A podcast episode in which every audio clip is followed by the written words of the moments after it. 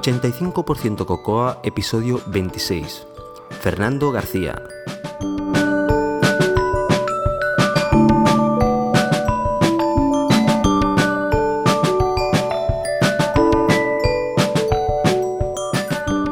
Hoy, entrevista. Hola, soy José Antonio Lobato de Minanitrix y podéis encontrar más cosas sobre mí en mi web personal josealobato.com o también me podéis seguir en Twitter como arroba josealobato. Bueno, esto de las entrevistas viene como viene y sé que hace poco hice una, pero esta es una que tenía muchas ganas de hacer y muchas ganas de, de, mostrarosla. Y bueno, finalmente eh, pude hacer la entrevista con Fernando García de Silion. como muchos de vosotros ya sabéis, es el, el creador de Squire y Luxilite y hablamos de cosas desde mi punto de vista, evidentemente, muy interesantes. Y entre ellas, por ejemplo, los problemas que tenemos en crear nuevas empresas aquí en este país, emprendedores y este tipo de cosas que puede resultar muy interesante para mucha gente. Por lo tanto, a pesar de que son cuarenta y pico minutos, ah, os, recomiendo que no os la perdéis. Quería también recordaros el segundo evento de NSCoder ah, Barcelona el día 28 que es un sábado por la mañana y al final por la tarde, porque por la tarde también, hay, también tenemos una actividad bastante interesante. Para más información podéis ir a nscoder-bcn.tumblr.com. También recordaros que allí mismo encontráis enlaces para poderos suscribir a este, a este evento. Tengo una pregunta de un oyente, Francisco Luis Fernández, que eh, me preguntaba que él corre eh, con, el iPhone y preguntaba cómo, cómo se lo hace la gente para medir las pulsaciones. Yo no le supe responder porque yo no corro con iPhone. Entonces, eh, si alguien tiene alguna sugerencia, pues que me la envíe a mí directamente, ya sea por audio o por, por correo electrónico, y yo se la haré llegar a, a Francisco Luis. Antes de comenzar con la entrevista, dejadme que os hable un poquitín de nuestro sponsor Magwell España. Y más concretamente os quería hablar de dos pequeños artículos que se incluyen en el número actual de Magwell. Que el primero habla de la grabación de instrumentos con GarageBand. Este es un tema que a mí me interesa mucho porque soy aficionado a, tocar la guitarra en mis ratos libres y de hecho me compré una interfaz, uh, una interfaz de M Audio para poder conectar mi guitarra y grabar con GarageBand. Y bueno, cada vez que lo he hecho eh, es de lo más divertido. Es, eh, es una experiencia muy divertida para la gente que es aficionada a este tipo de temas porque es tremendamente fácil. Aquí da unos pasos que mm, en total son 18 pasos, pero es porque explica muchas cosas de, de todo el funcionamiento de cómo, pues, desde conectar la guitarra hasta ajustar el amplificador que quieres, con los pedales de efectos que quieres, y la verdad es que se consiguen cosas tremendamente divertidas. Por lo tanto, para la gente interesada, que sepáis que estos contenidos también los podéis encontrar en Macworld y que yo me lo acabo de leer y, bueno, son muy, están muy detallados y, y ya os digo, puede resultar muy divertido. El segundo ah, artículo que os quería comentar es la parte del diseño práctico, que sabéis que es una sección ah, muy cortita de, de, Macworld España que me gusta mucho, porque bueno, supongo que a todo el mundo que nos dedicamos al diseño iPhone, Mac, ah, iPad, pues eh, estamos metidos en el mundo del diseño un poco, a pesar de que ya hablaremos en otros episodios que necesitamos diseñadores, pero, pero aún así son temas que nos gustan. Bueno, pues aquí siguen indagando, siguen trabajando con Inkscape. Y en este caso nos enseñan a crear un texto, dar una serie de efectos a ese texto y hacerlo, ah, bueno, hacer un texto diferente de lo que haríamos con, cualquier otra herramienta. Ah, es una, página solo de Macul, pero te explica desde la creación del texto con Inkscape hasta finalmente cuando tienes ya el texto acabado y bueno, la verdad es que está muy bien. Yo no soy un experto con, Inkscape, porque de hecho estoy evaluando cuáles de, las herramientas que más me interesa. Inkscape está entre ellas. Pero Sketch también es otra de las herramientas que me interesan. Y bueno, pero está muy bien que, nos hagan estos pequeños ah, tutoriales que te pueden, en un rato que pierdes haciendo esto, uh, te, coges el concepto de, de cómo se trabaja con estas herramientas vectoriales.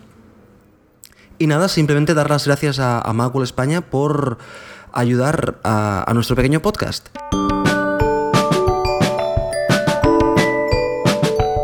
Esta mañana, cuando he hablado con, con, Laia, le he dicho, Laia, esta noche voy a hablar con, con una persona que ha desarrollado una aplicación que utilizas cada día. Y ella se ha puesto a pensar a ver qué, qué, qué aplicación podía ser, porque utiliza varias. Y, y al final no, no, lo no, lo ha, adivinado y se lo he dicho yo. Y es Luxilite. Porque uh, eso no se lo esperaba Fernando, que yo hablara ahora de Luxilite. Porque uh, resulta que ella cada noche antes de ir a, cuando ponemos a dormir a los peques, pues al cabo de un rato vas a ver si se han dormido y va con, con, su iPhone, que es una cosa que me llamó mucho la atención, que se bajara esta aplicación. Y la verdad es que es una aplicación fantástica. Y como ya os podéis imaginar, aquí tenemos con nosotros a Fernando Torselli. Y Fernando, me gustaría que te presentaras a tú mismo. Pues hola a todos los que nos escuchan y mi nombre, como, como bien has dicho, es Fernando García y soy el fundador pues, de Cilion, ¿no? que es una empresa que se dedica a desarrollar software para iOS. Se fundó en 2009. Al principio empecé yo solo y fue la empresa fue la excusa para empezar con un proyecto, un gran proyecto que llamamos Squire y luego se unió al proyecto y a la empresa un diseñador que es Jonathan, que me ayuda en tareas de diseño y yo me ocupo más de la parte pues, pues, de desarrollo de Cocoa. Y nada, y aquí a día de hoy estamos luchando con, con ese gran proyecto pues, que es Squire, que ahora estamos desarrollando en Mac. Y seguimos haciendo pequeños proyectos que nos permitan un poquito pues, financiar este gran proyecto y seguir aprendiendo en el mundo de, de iOS y, y de Cocoa. Sí, porque esto no se acaba nunca.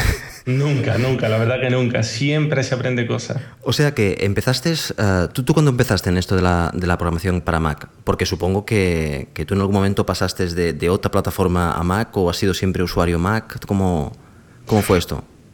Hombre, yo creo que como casi la mayoría de la gente, eh, empecé en Windows, ¿no? Eh, pues, pues desde siempre. Yo desde que era muy pequeñito he tenido ordenador en casa gracias a mi padre que se ha dedicado a, que él siempre se ha dedicado a la informática y desde el Spectrum 48K que tenía en el año 84 cuando tenía cuatro añitos, pues he pasado hasta, el, hasta Windows pasé a Mac en el año 2002. La verdad que fui bastante, bastante pronto cuando eh, estaba Jaguar y la interfaz Aqua y todo fue el, el eh, acababa de llegar Steve Jobs a la empresa y, la verdad es que empecé con un PowerBook G4 en la época de los PowerPC y hasta el día de hoy, y contentísimo. En esa época era mucho más difícil ser usuario de Mac y ahora pues cada vez es más sencillo.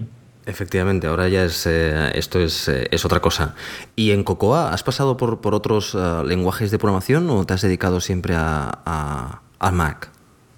No, empecé pues, con un lenguaje C. Eh, pues yo soy ingeniero industrial. Ah, vale. Y... O sea, pasaste por la escuela como... Claro, como todos, ¿no? Que estudiamos...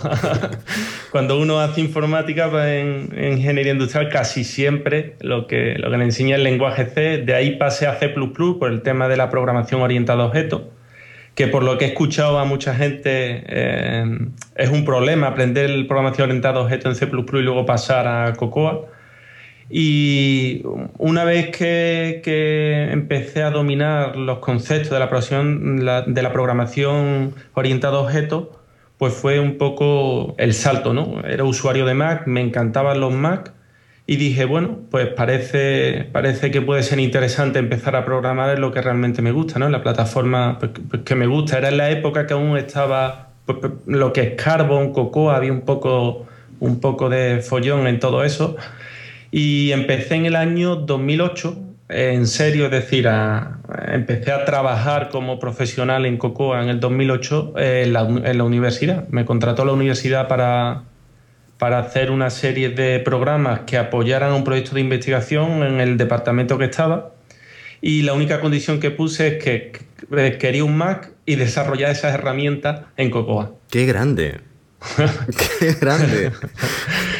Era, era, realmente fue un riesgo porque mi experiencia en ese momento de Cocoa era muy pequeña. Estamos hablando de una época que, que ya había iPhone, toda la documentación era en inglés, pero bueno, digo, era una, era una oportunidad, ¿no? Y me lancé a la piscina y muy contento, la verdad que muy contento.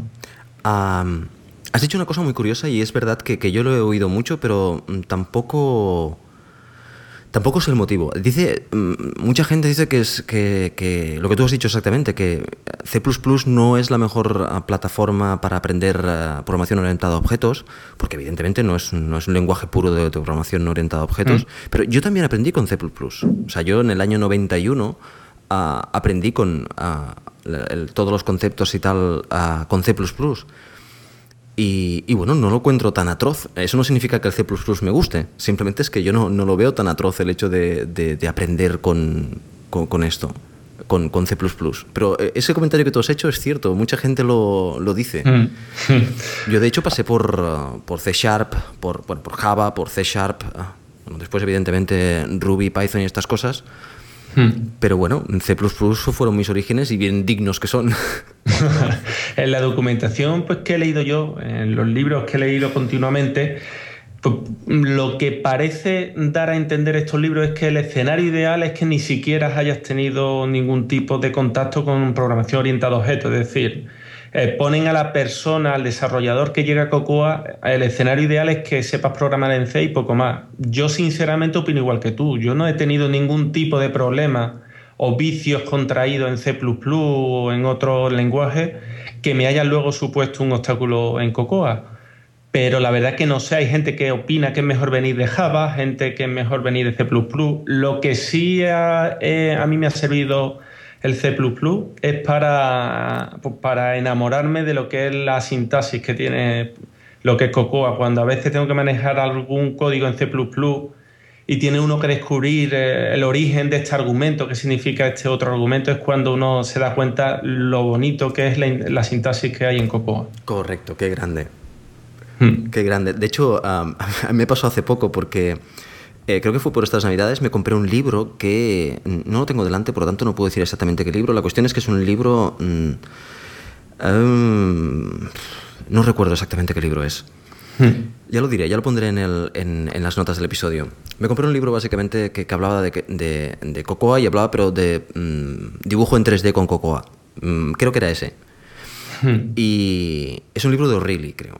Y bueno, para mi sorpresa, cuando lo comencé a leer, todos los ejemplos estaban en C.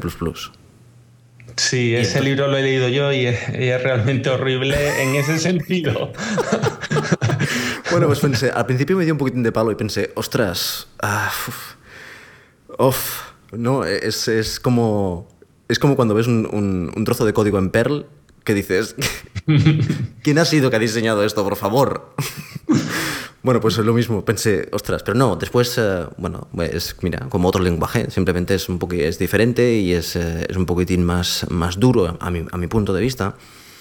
Ah, pero bueno, eh, lo que sí que es cierto es que cuando te pones con, con C++, con vuelves a C++, te das cuenta mm, mm, la maravilla de, de sintaxis que tiene Objective-C. De hecho, yo me pasa incluso con Java. Yo he programado mucho tiempo con Java y, con C Sharp. Y no sé, eh, si cuando, cuando comienzas a trabajar con Objective-C te educas un poco para, para, hacer un código más leíble. Es curioso. Es cuando al principio, la primera vez que lo ves, solo ves eh, corchetes por todas partes. Pues mira, pues te voy a confesar una cosa, me da un poco de vergüenza decirlo, y más en un, digamos, en un ámbito pues tan, mm, lo que es técnico, ¿no? Porque tendremos a gente que sepa programar pero a mí me ha llegado a, embeber esa, esa, sintaxis tan bonita que tiene en Cocoa que, muchas veces llego a lo enfermizo, ¿no? Intento que los saltos de línea sean exactamente los que tienen que ser, eh, tengo mis propios vicios a la hora de cerrar un método, eh, me gusta enlazar los métodos de cierta manera, es decir, que cuando leas un código que está escrito por mí, me gusta que, esté, pues, que se lea bien, que sea fácil leerlo que esté bien documentado y que, y que también sea pues, bonito a la vista. Muchas veces está uno complicándose mucho. Yo, es que es cuando ves que tú lees el código de Cocoa y se lee tan bien, es como traicionar a la sintaxis que tiene el lenguaje, ¿no? Efectivamente. O sea, me encanta que, me encanta que saques eso porque yo soy exactamente igual. bueno, yo creo que todos los programadores somos un poquitín viciosos en este caso. A mí la sintaxis... Eh, de Cocoa, aparte de la sintaxis de Cocoa, tengo mi, mi coding guidelines en el cual, bueno, utiliza tabuladores de los espacios, tienen que ser de cuatro, de tabuladores de cuatro espacios, los, ifs se, se, abren así, se cierran así, los, los, los métodos se abren así, se cierran así. Ostras, eh, exactamente. Un calco, ¿eh? Un calco. Eso es igual.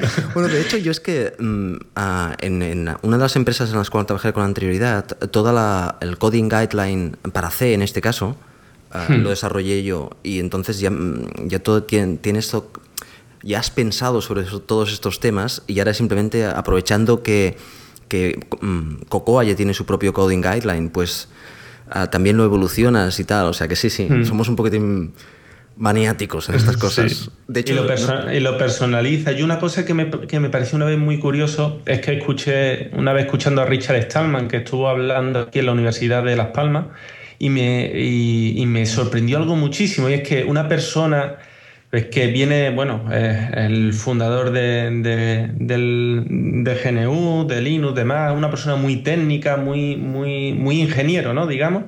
Y hablaba del código pues como una poesía. Decía que él distinguía a los buenos desarrolladores de los malos, aparte de, evidentemente del, del, funcionamiento del código que escribían, por, por cómo trataban al código. Porque él compraba el código de, un programa pues, pues, como una poesía o como un buen libro en prosa. Y hasta cierto punto se entiende en esos detalles. Es decir, un, programa no es solamente que, funcione bien, sino yo creo que debe ser eh, eh, fácilmente leíble el código fuente, que esté bien organizado, pero ya no sé hasta qué punto es una manía mía o realmente tiene que ser así.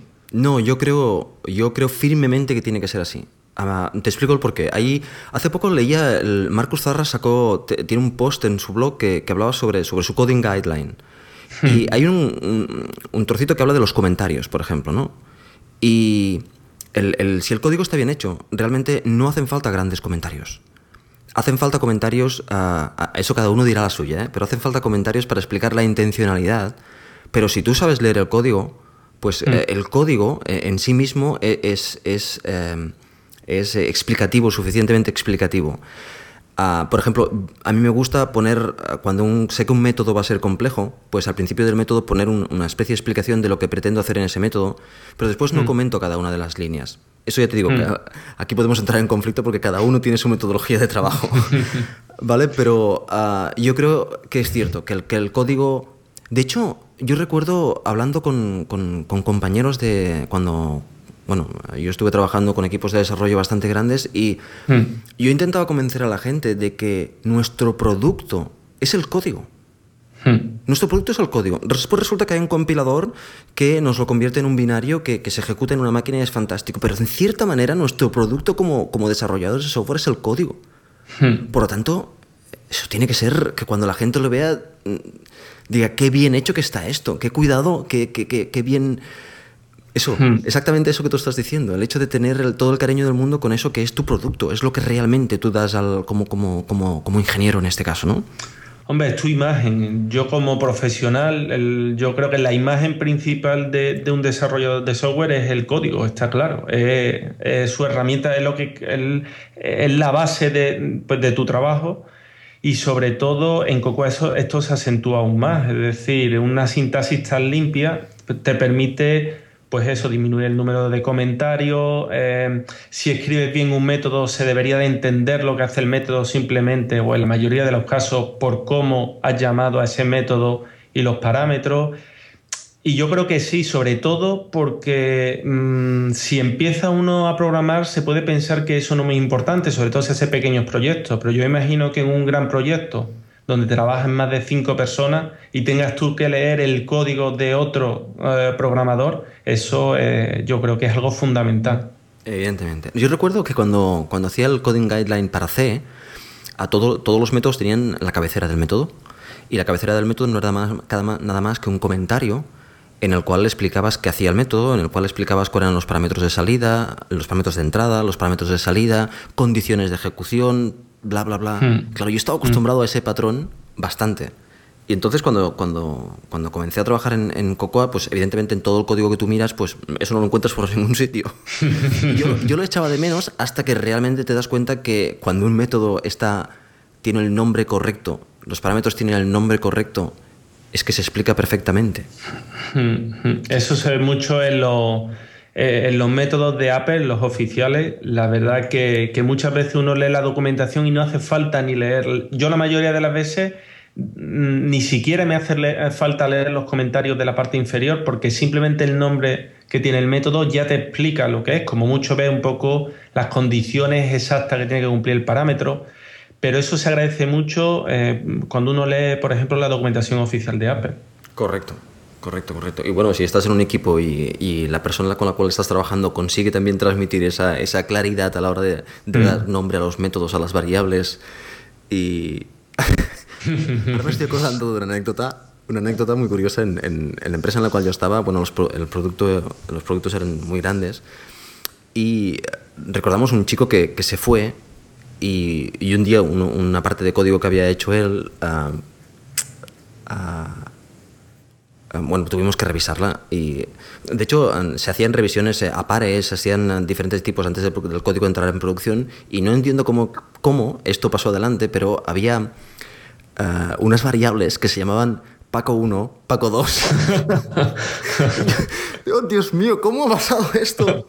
Todas las revisiones que se han hecho, ¿cómo ha pasado esto? Y quedó como una... Bueno, yo creo que ahora si mis compañeros de, de, de Lears me están escuchando se reirán, pero eso quedó como, una, como un, un hito. Las variables no se deben llamar Paco 1, Paco 2. A mí me ha pasado también, sobre todo de gente que no es profesional, ¿no? Sobre todo en el mundo universitario, que se usa más Fortran, pero es como una herramienta que te ayuda en tu, en trabajo diario, pero no son profesionales pues, del desarrollo, pues comentarios pues, de ese tipo, ¿no? Cosas muy, muy graciosas que, que cuando tú quieres revisar el código, la verdad que eh, te da ganas de apagar el ordenador e irte a la playa directamente o, hacerlo tú de, nuevo, porque entre nombres variables o comentarios o...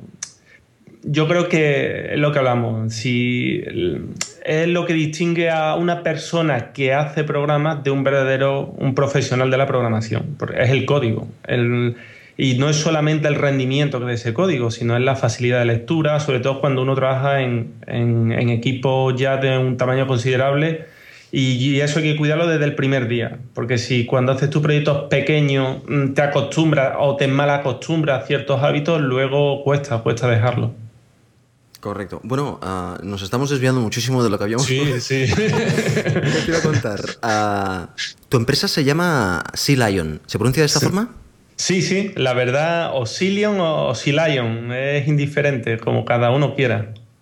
Ok, ok. Y una, una de las preguntas que estoy seguro que todo el mundo se, hace eh, es el tema de montarte tu propia empresa. O sea, el tema de lo que aquí se llama ser emprendedor y, bueno, si tiene... Si es fácil, es difícil, es trivial, todo el mundo lo puede hacer.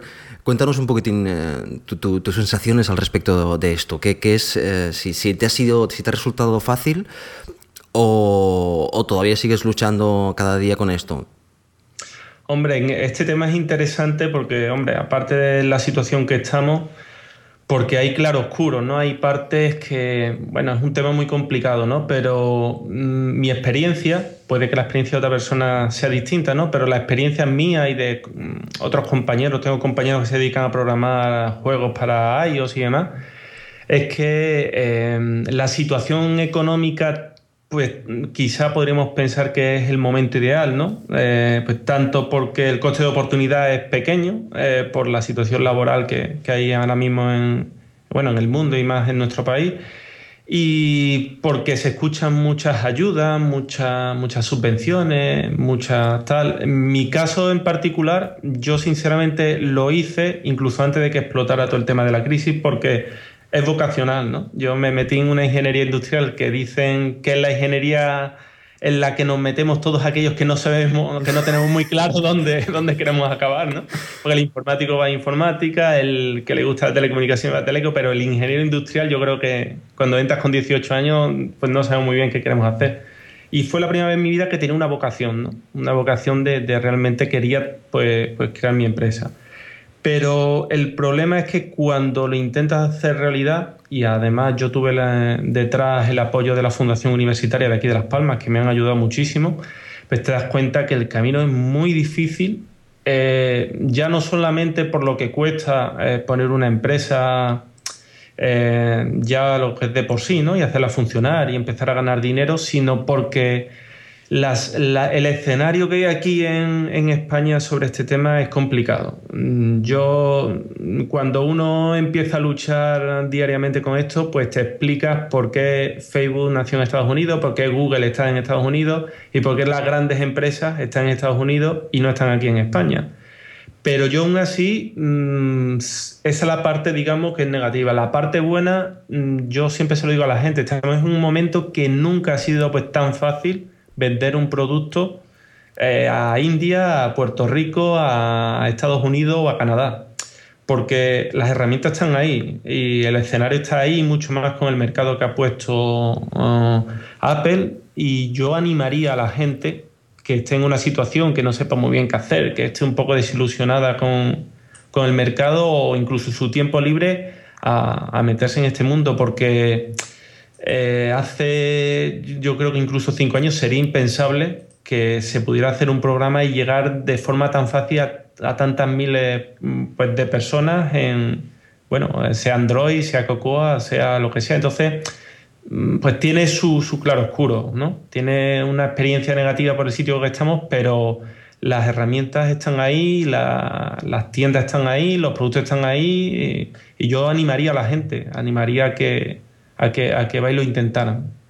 Yo, yo opino lo mismo. Yo, de hecho, ah, para mí fue. Yo creo que la sensación la has transmitido tú correctamente. Para mí fue un poquitín ah, frustrante, en el sentido de que mm. Mm, yo comencé. Yo, de hecho, por desgracia, ah, mm, no tenía esa misma vocación que tú. Yo he estado 10 años, bueno, he estado 13 años programando para una empresa y bueno y creándome una podríamos decir una imagen profesional desde mm. dentro de un mercado completamente diferente como es el, mercado de automotive el mercado del mundo del automóvil mm. y y bueno, pero de todas maneras, ya hace 5 o 6 años ya comencé a intentar informarme, a ver cómo, porque ya tenía no había iPhone, no había nada, pero yo tenía ya esta inquietud e intenté ah, buscar ayudas y buscar cosas y, bueno, era como un poquitín mm, ciencia ficción. Ah, mm. e, Era muy frustrante, muy frustrante hasta el punto de que simplemente me frustre, exactamente lo dejé. Mm. Lo dejé hasta que ah, con, con, Jesús montamos la primera aplicación, esta pequeña aplicación, BATS. Y, y, bueno, eso nos animó a, a, volverlo a intentar y a, y a volver a... Y de hecho, lo que ha cambiado realmente es el escenario, pero España sigue igual. Quiero decir, el escenario es que lo que tú has dicho, que es fantástico, que ostras, que gracias a Internet, gracias al empuje de Apple, gracias a... Bueno, pues tenemos ahí una plataforma en la cual podemos desarrollar. La gente de Android también lo está haciendo fantásticamente bien y tienen sus desarrollos. O sea, hay muchas posibilidades para, para poder hacer un buen producto. La gente comienza a respetar el mundo del software, cosa que, que bueno, que nos lo tenemos que ganar a pulso. Hmm. Y, pero, pero España sigue siendo igual. España cuesta mucho. Cuesta el, bueno, el primer día que te, si eres un, si te quieres simplemente montar como autónomo, ya te das cuenta del, del, del, sidral que es y además empiezas directamente pagando cuando todavía no, has cobrado absolutamente nada. Lo primero que haces es pagar, o sea, lo más simple ya, ya comienzas pagando y tú dices, pero ostras, si todavía no he cobrado nada, todavía no he facturado nada, ya tengo que ir pagando porque... Bueno, pues este, este tipo de cosas. Y lo que sí que no he probado yo, y eso yo no sé si tú te, has metido, es el tema de, de, los business angels. Si esto, me refiero a, buscar financiación privada. Esto yo no, yo no lo he probado, no es un tema que, que haya tocado. Y no sé si aquí en España hay o no hay. Yo, mm, desgraciadamente, sí lo he tocado. Y digo desgraciadamente porque mi, experiencia no, fue muy buena, ¿no? habrá gente que habrá tenido una experiencia muy buena. La mía, la mía especialmente, pues no ha sido muy buena. Que esto entra también en, lo que decía antes. Mm, hoy en día cuando tú montas una empresa, eh, pues depende, sobre todo lo que comentaba antes, nosotros que estamos intentando hacer un gran proyecto, ¿no? Estamos en, un momento que hemos preferido ser un poco más ambiciosos porque la situación personal nos lo permite, tanto a Jonathan como a mí. Eh, te das cuenta de que llega un momento en que te hace falta dinero. Realmente, si quieres hacer un producto realmente grande, necesita, necesita esa financiación. Y cuando acudes a tanto a Business Angel como a Capital Riesgo, eh, como, como, yo he, hablado con algunos de ellos, pues te das cuenta de que, y, quizá puede sonar muy duro lo que voy a decir, pero eh, sinceramente lo que, lo que siento, creo que al menos los que yo he conocido, eh, pues no están a la altura, no están a la altura de lo que, de, yo creo, de, de muchas veces el talento y la gente pues, que yo he conocido, y no hablo por mí, por supuesto, hablo por gente que he conocido muy buena, con ideas realmente buenas y que no lo han podido llevar a cabo simplemente porque no hay un sector profesionalizado, ahora poco a poco van surgiendo, pero no hay un sector que, realmente sea capital riesgo, porque cuando empiezas a tratar con ellos, eh, lo único que tienen es capital, pero riesgo no quieren ninguno, ¿no? Y, son cosas que cuando tú lees noticias en Estados Unidos, pues te sorprende, te sorprende pues la manera en la que se hace allí las cosas, la, el capital que se mueve, ¿no? las cantidades que se mueven en proyectos menos importantes de los que yo he conocido por compañeros míos.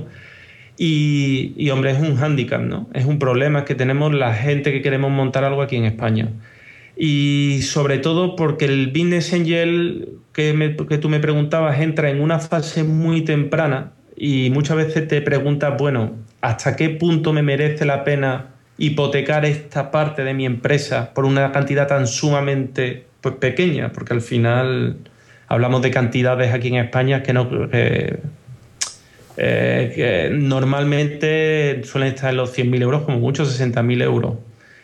Y, claro, cuando, cuando lees tus noticias de Estados Unidos que, se, que, que las cantidades mínimas son 500.000, un millón de, un millón de dólares, y tal. Yo conozco, la única persona que he tenido pues, noticias de que realmente, eh, digamos, está invirtiendo en empresas España, en España y sobre todo le veo la, la mentalidad adecuada para este tipo de, de empresas que, de desarrollo de temas de Internet y tal, porque leo sus artículos, es, Barsaski, no sé si conoces a Martín. Sí, sí, lo conozco, lo conozco. Que bueno, no personalmente, quiero decir que sé de su existencia. Igual que yo, yo lo sé por los artículos que escribe y, y, te das cuenta que yo realmente en España es la única persona que al menos por sus artículos veo que está a otro nivel, a otro nivel de, digamos, pues mental, ¿no? De, de, persona que entiende lo que es Internet, lo que, lo que es un negocio y supongo que es porque él también tiene lo suyo. Pero quitando a Martín Barsaski, no conozco a más Business Angel con, una categoría, digamos, y una mentalidad adecuada a todo esto de la financiación. O sea, un Business Angel en el cual el riesgo realmente exista. no una persona que simplemente eh, se dedique a invertir, sino que invierta y sepa que, que, pues que hay un riesgo y que para eso luchamos, para que ese riesgo sea al contrario, sea un beneficio total. Hombre, cuando, cuando te sientas con una persona de capital riesgo, te quiere financiar, por ejemplo, con una subvención pública, pues hay cosas que, que, que suenan absurdas. A mí me ha pasado cuando acabas de sentarte con alguien de capital riesgo y te está hablando de qué estrategias de salida le vas a dar, mm, yo supongo que muy bien. Yo entiendo, digamos, que ellos están en un lado y nosotros estamos en otro. Pero si yo incluso le tengo que buscar ya la estrategia de salida antes de que entre, mm, pues son cosas que, que ya empiezas y empiezas mal, empiezas con mal pie empieza dándote cuenta que aquello, pues bueno, es una persona que, o una organización que tiene capital, que puede que lo meta, pero que, está, digamos, a un nivel eh, mental o, ver eh, el negocio de una manera pues tan distinta como lo ves tú, que, que con el tiempo yo creo que hay conflicto. Correcto. Bueno, es, eh, es lo que hay, de todas maneras, que nadie se desanime porque se han hecho también ah, muy buenas cosas por aquí y se siguen haciendo. Entonces nos lo montamos de la forma que podemos y lo hacemos de, la forma de podemos y cuando podemos. Y, bueno, la, la, verdad es que ah, bueno, solo tienes que ver la, la, la, comunidad que, tenemos. De hecho, eh, la gente no lo sabe, pero eh, lo voy a explicar rápidamente por qué eh, te, te dije que que participaras en, el podcast. Y es que la semana pasada yo tenía un problema con, un, con un objeto de Cocoa que, eh, bueno, eh, básicamente no funcionaba como yo quería que funcionase. y entonces, pues eh, yo lo que hice fue preguntar en diferentes sitios y finalmente pregunté, bueno, no pregunté, hice un comentario en Twitter con una falta de ortografía horrorosa y, y de frustración y, me respondiste tú. Y entonces mm, me enviaste incluso un ejemplo y, comentamos el ejemplo por Skype y, bueno, no me solucionó los problemas, pero sí que me ayudó a entender el por qué me estaba pasando, que es que no lo entendía. Y bueno, ah, pues eso, eso es la comunidad. Y eso yo creo que es otro punto importante para tener en cuenta a la gente que, estamos, que, que, estamos en este mundo. Y es que cuando, supongo que cuando tú comenzaste es igual, cuando yo comencé a, a desarrollar BATS, yo me sentía muy solo. Desde el punto de vista de desarrollador de software, porque claro, aquí todo el mundo hacía Java, todo el mundo hacía C Sharp, Visual Basic y todas estas cosas, pero eh, en Objective-C estábamos muy, muy solitos. Y, y, ahora no, ahora hay comunidad, hay gente a la cual puedes, puedes preguntar y te pueden ayudar y tú les puedes ayudar. Y eso, eso es fantástico. Y además, gracias a Dios, yo creo que la comunidad que, que hay en Cocoa es muy sana es muy sana, es muy, no sé, yo me encuentro muy cómodo y veo que la gente responde muy bien y bueno, el hecho de que tuviera un problema y en el mismo día tuviera respuestas aquí en España, a mí se, casi se me saltan las lágrimas. eso, es, es, algo no, no, no muy común. Escúchame, Fernando, cuéntame un poquitín más de los productos. Ya los has comentado un poquitín por encima, pero yo entiendo que el, gran productor es, es, um, es Squire. Cuéntanos un poquitín qué es. Pues Squire, digamos, fue el, digamos, es el gran proyecto ¿no? en Cilium. Fue casi la excusa para crear la empresa. Y Squire pues, surgió de, la necesidad que yo veía de adaptar eh, el mundo de Internet a la televisión. ¿no? Pues como ocurre siempre, estás probando otras soluciones y te das cuenta que, que, pues no es la solución que, tú buscarías en, Mac, ¿no? No, no era una... hay programas geniales en, Mac como es Plex, como es XBMC, como es Boxy, pero bueno, uno piensa que no se adapta a la forma de ver el problema pues que, pues que tenía yo en ese momento. Y pensé que podía dar otra respuesta a, a, la necesidad. Estoy hablándote casi de 2007-2008, cuando ni ni había Google TV, ni, ni había ningún tipo de... Había XBMC y poquito más.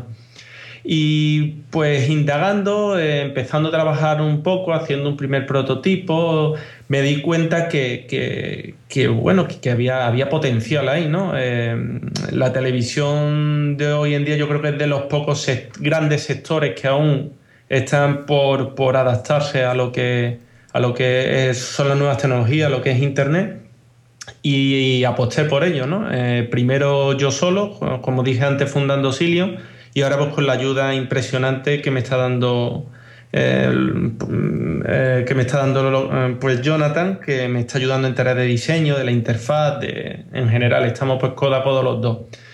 Y ese es el primer gran proyecto que tuvimos. Y antes, a la vez que, que hicimos Squire, como Jonathan y yo empezamos a tener pues, contacto primero como él me empezó a hacer unos trabajos y yo le pagaba a cambio a él como pues, pues, diseñador, llegamos a un momento que nos planteamos, como teníamos una buena relación, pues si podríamos hacer otro tipo de proyectos, algo más pequeño, en el que podríamos trabajar juntos.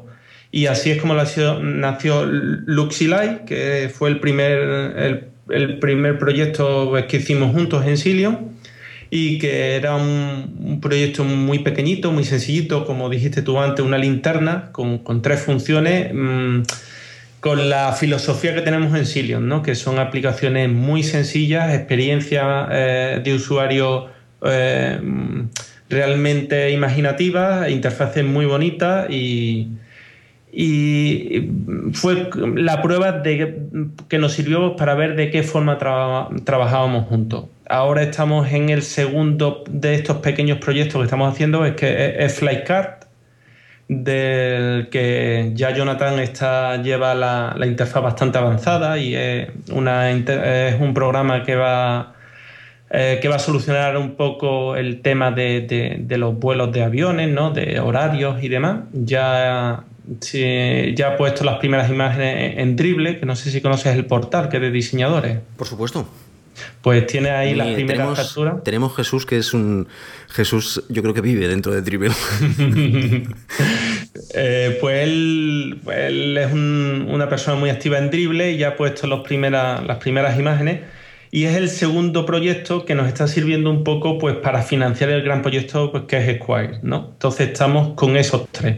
Y ahora incluso nos estamos planteando, eh, con lo que tú comentabas antes de, y lo que comentaba yo del escenario que tenemos en España, de las oportunidades que hay fuera, incluso el, dar el salto. El, eh, nos estamos dando cuenta que Squire se está haciendo cada vez más grande y que empezamos a tener ya limitaciones que, tenemos que derribar y nos hace falta dinero para ello, ¿no? Y estamos pensando incluso en intentar buscar financiación en San Francisco. Son proyectos, son ahora mismo son sueños, pero de aquí a verano nos estamos planteando muy seriamente el, buscar pues, medios de financiación que nos ayuden a hacer Square lo que realmente queremos que sea, que es un gran producto.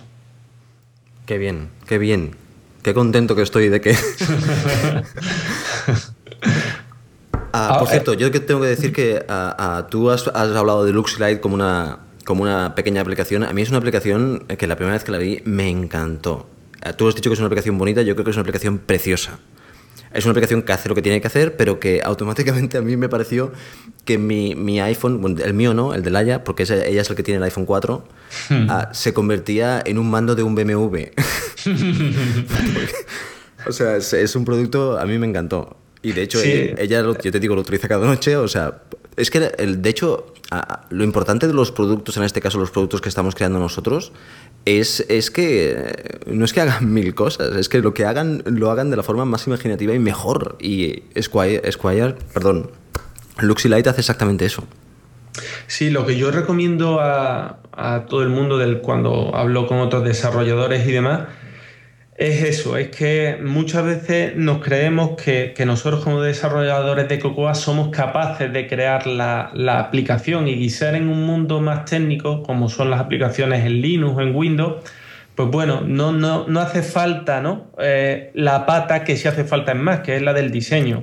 El trabao de Luxilay, que el trabajo que hizo en la interfaz Jonathan es impresionante, se ve en cuanto se abre la aplicación y, te das cuenta de que, de que quizás las soluciones imaginativas en, en Cocoa eh, son muy necesarias y yo siempre comento que siempre hay formas distintas de arreglar un mismo, un, mismo problema y que incluso cuando tú arreglas un, un, problema a mí me gusta siempre volver a plantear, eh, a preguntarme al final, bueno, ¿y cómo puedo hacer esto aún mejor? ¿no? Pero eso para el usuario es más, opaco, ¿no? Lo que el usuario ve al final es una interfaz de usuario, las imágenes y, al final, como digo yo, si tú eres bueno en una cosa es difícil que sea también en la otra. Si eres una persona técnica, que te gusta el código, que te gusta eh, pues desarrollar aplicaciones, es difícil que tengas también ese carácter pues, creativo, ese carácter... Y aunque vais lo tengas es difícil que puedas ser especialistas en, los dos campos. Entonces, yo creo que sobre todo en, iOS, aunque también en Mac, pero en iOS es muy importante tener una persona que sea capaz de, hacer el trabajo de diseño y de, de, interfaz y otra persona que sea capaz de llevar su imaginación y su experiencia al código. Y cuando se une, pues, pues es importante que las dos cosas pues, conecten bien. Yo con Jonathan trabajo muy bien precisamente por eso, porque los dos vemos las aplicaciones pues de la misma forma. Hay, y eso también es importante, que el diseñador con el que te una mm, pues tenga los mismos conceptos pues, que tienes tú, ¿no? De lo que es una buena aplicación, de cómo deben de ser las aplicaciones y demás. Correcto, correcto. sin lugar a dudas, es que es, necesario. Es necesario el, Bueno, es que podríamos decir que en Mac no se permite, ni, en iPhone, no se permite tener una aplicación... que no tengan los estándares de calidad. Además, es lo que digo siempre, con el número de aplicaciones que hay en el App Store, en la, tanto en la de iOS como en la de Mac, al final, mm, al menos al principio, la, la, puerta de entrada para que tu aplicación llegue a usuario mm, es triste, pero es así, porque la realidad es el icono y los screenshots. Es decir, eh, yo creo que la mayoría de los usuarios, cuando buscamos una aplicación o vemos una aplicación, lo primero que te llamas es el icono, que es el escaparate. Es la muestra del, cuidado que has tenido con esa aplicación. Hay veces que la representa, la mayoría, hay veces que no. pero yo creo que, pues, que es importante, que hay que darle su importancia. Bueno, como vemos, eh, trabajas tanto en, en, en AppKit como en UIKit, o sea, en OS X eh, o en iOS, pero tú por dentro, por dentro, ¿qué, qué te gusta más? Hombre, yo he trabajado más en Mac, ¿no? A mí me gusta ambos porque sobre todo la interfaz de usuario, la, el tema de, de, tocar la interfaz, de, de arrastrar, de pues te da la posibilidad de crear mm, de forma mucho más imaginativa. Ahora con el tema del Magic Trackpad y yo creo que con el Lion, eh, sí. Eso, eso va, va, a llegar al Mac OS X. Yo ya tengo el Magic Trackpad y he podido probar la, la preview que ha dado Apple de, pues, de Lion y realmente yo creo que se abre un mundo de posibilidades impresionante para los desarrolladores de Mac. Yo prefiero ahora mismo Mac porque es el entorno en el, en el, que me muevo en el que me muevo más ¿no? yo he programado en la universidad programaciones científicas luego estoy sobre todo volcado en Squire y, y, me siento más cómodo en, en, Mac. Pero bueno soy una persona que no me importa aprender y, y, me encanta estar peleándome con iOS diariamente. Exactamente. Bueno de hecho además como Back to the Mac, como todo va a volver un poquitín. Y, y, de hecho, yo creo que yo la primera vez que vi Lion y, y moví la, el ratón y se movió toda la pantalla hacia la izquierda, hacia la derecha, en cierta manera algo cambió dentro de mí. que ahora me planteo la interfaz de usuario de una aplicación Mac casi, casi como iOS. Sí, la, la, ventana pantalla completa y demás. Efe efectivamente, y el hecho de que mm, es que da la impresión que pasado mañana vamos a tener, vamos a poder arrastrar con la mano, no sé de qué, de qué forma, ya lo dirán ellos, porque son ellos quienes lo dicen, pero bueno, mm. ya casi que, que te planteas. Uh... Yo, yo, creo que además eh, se está viendo, yo, yo lo llevo viendo desde hace mucho tiempo, que ahora ahora mismo Mac y iOS son, son pues dos caminos que van en paralelo, pero aún no se juntan, pero se está viendo que llegará un momento que no, que no tendrá sentido hablar de aplicaciones para Mac o, o, o, Cocoa y Cocoa para iOS y Cocoa para lo que es para Mac, sino que, que yo creo que las clases, los métodos, los frameworks irán, irán integrándose, lo veremos ahora dentro de un mes en la, en la conferencia de desarrolladores pero yo estoy seguro que Apple va, va a tirar por, por unir los, do, los dos caminos. Efectivamente. Bueno, de hecho ya, ya, ya lo han dicho, ¿no? Back to the Mac, o sea, van a ir uh, haciendo simbiosis de las cosas que se puedan para que, para, mm. bueno, evidentemente además para ellos es lógico, el hecho de que unificar a ellos también les simplifica, o sea que, mm. que es, es, es, es, es el camino. Fernando, dinos, uh, a mí me gusta preguntar alguna cosilla siempre para que bueno, para que compartas con nosotros y a, eh, a, ti, a, ti, había pensado preguntarte que nos dijeras alguna aplicación para Mac y alguna aplicación para iOS que a ti te gusten por algún motivo en concreto o simplemente porque te, te sea un tengas no sé, cualquier cosa que, que tú creas que, que, que te quieras compartir al respecto. Pues mira, eh, eh, pensándolo así, en lugar de decir una aplicación que quizá todo el mundo conoce, ¿no? porque hay aplicaciones muy buenas, voy a irme un poco a aplicaciones un poquillo más rarillas, pero que, que creo que puede ser más útil porque a, lo mejor hay gente que no las conoce. Y, por ejemplo, a mí una aplicación que es de las últimas que, que, que he visto es Phonecase, ¿no? que es de un desarrollador, creo que es belga, eh, luego te doy, si quieres, la, el link para que si lo quieres poner en. No hace falta, eh, es una de mis preferidas. Ah, perfecto. Pues... qué grande, qué grande aplicación. Por cierto, han sacado, han sacado, sí, la última sí. versión que solo es para, para, la, para la Mac App Store. Sí, el, precisamente es por eso, porque es la última aplicación que estoy ahí esperando que me voy a comprar porque, porque me encanta. La verdad que es de una empresa que realmente es un desarrollador que está detrás, que creo que es de Londres, o no sé si es belga y vive en Londres y demás. Pero mmm, la verdad es que a mí me encanta. Soy un admirador de, de, la forma que tiene este tipo de, concebir lo que es la interfaz, lo que es el funcionamiento. Fíjate, una aplicación que que poco se podría innovar, que es de gestión de fuentes, y realmente es una aplicación que es impresionante. A mí es una aplicación que me gusta. Y otra para Mac, pensando más en, en gente pues, como nosotros, la gente que nos escuche, eh, eh, es Cornerstone, que es un, un, gestor de SVN, de Subversion, que a mí me tiene enamorado, me, encanta. Además lo tengo unido ahora con Dropbox y demás, he hecho ahí medio un truquillo y, me encanta. Y luego hablando en, iOS, pues lo mismo, yéndome una aplicación, aplicaciones un poco que, bueno, estas son más o menos conocidas. Yo me iría a, a, Tweetbot, ¿no? que es el último cliente de Twitter que han hecho la gente que está en, no me acuerdo el, nombre de la empresa, que acaba en bot también. Sí, todo acaba en bot, es cierto. Sí.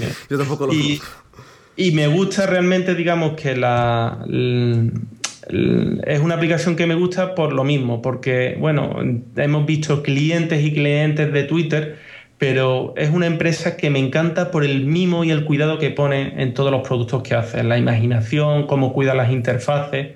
Es otra, otra de las empresas de las que soy, de los que soy admirador, ¿no? Es curioso que, ah, que los, los ah, la gente que, que, nos dedicamos al Mac o que nos dedicamos a... Cuando digo Mac incluyo iOS, el, que nos fijamos mucho en, eso, exactamente en eso, no solo en que la aplicación haga lo que tenga que hacer, sino que además eh, se note que le hayan puesto cariño y que, que, está hecho con, con, toda la gracia y, que aporta ese plus de, de calidad. Es fantástico, me encanta. Es que lo mejor que tiene iOS eh, y el Mac también, pero sobre todo iOS es que es que abres una aplicación muchas veces y, te muestra una forma nueva de hacer las cosas o de utilizar el, hardware, eh, los acelerómetros. Te, das cuenta que, aún nos queda mucho, mucho por inventar y por imaginar. Y cuando ves este tipo de aplicaciones, que, ves tú que se han preocupado en hacer las cosas de otra forma distinta, eh, pues tú dices, bueno, me quito el sombrero y chapó. Correcto. Yo de hecho tengo que decir que con el chico de Phonecase estuve hablando de hecho, le di las gracias por la aplicación tan maravillosa que había hecho porque es una aplicación que me encanta. Y lo que tú dices, ya tenemos un gestor de fuentes en, el propio Mac, ya viene un gestor de fuentes y no es necesario comprarse uno, pero hmm. es que ves la aplicación y a mí, con que me gusta mucho la tipografía, hmm. pues evidentemente era, un, era imposible no dejar, no dejar el dinero ahí y comprársela. Y de hecho hablé con él y le di las gracias por, por, ese diseño tan fantástico. Y, y bueno, por cierto, está teniendo mucho éxito, está, ah, está, le está yendo muy bien en el sentido de la, aplicación, pero bueno, se lo merece porque ha hecho una aplicación realmente buena. Eso te iba a comentar, la verdad que uno se alegra cuando, cuando realmente de toda la marabunda de aplicaciones que hay en ambas tiendas ves tú aplicaciones como esta, de personas que realmente se preocupan en hacer algo útil y con cuidado y, y le va bien. La verdad es que se lo merece el tipo. Correcto, correcto. Bueno, Fernando, al principio te he dicho Torcelli, pero es Fernando García, ¿no? No, el segundo apellido es, Torcelli. Torcelli, ok. Sí, vale, es que yo, no, sé por qué, pero me quedé con esto y cuando lo escribí en las notas digo Torcelli y bueno, Fernando García. Fernando, ha sido un, un, tremendo placer, me lo he pasado muy bien. no, al revés, el placer ha sido mío. Eh. Yo encantado de estar al otro lado de los auriculares, como te dije, en lugar de, de estar en la parte de los auriculares, estar en la parte del micro. Muy bien. Pues eh, nada, a ver si tenemos eh, oportunidad de hablar en, el futuro de, otros temas que, bueno, supongo que, los va a haber. Por lo tanto, y bueno, evidentemente, como no, esta es tu casa y también es la casa de todo el mundo que se dedica a, a Cocoa en, en español, o sea que aquí nos encontrarás. Bueno, pues muchísimas gracias y animarte a, que sigas con, el podcast porque realmente si hay pocos foros de, de Cocoa en español, imagínate lo que son programas como el tuyo y, a mí me hace, bueno, mucha compañía y sobre todo porque cuando hablas con gente te das cuenta de que uno no es un bicho raro aquí en España que habla español y programa en Cocoa, sino que hay más gente como, pues como uno que, que también se te, comprende, habla tu mismo idioma y, y tu misma, tus mismas cosas. Así que adelante y que estás haciendo un trabajo impresionante. Aquí estaremos.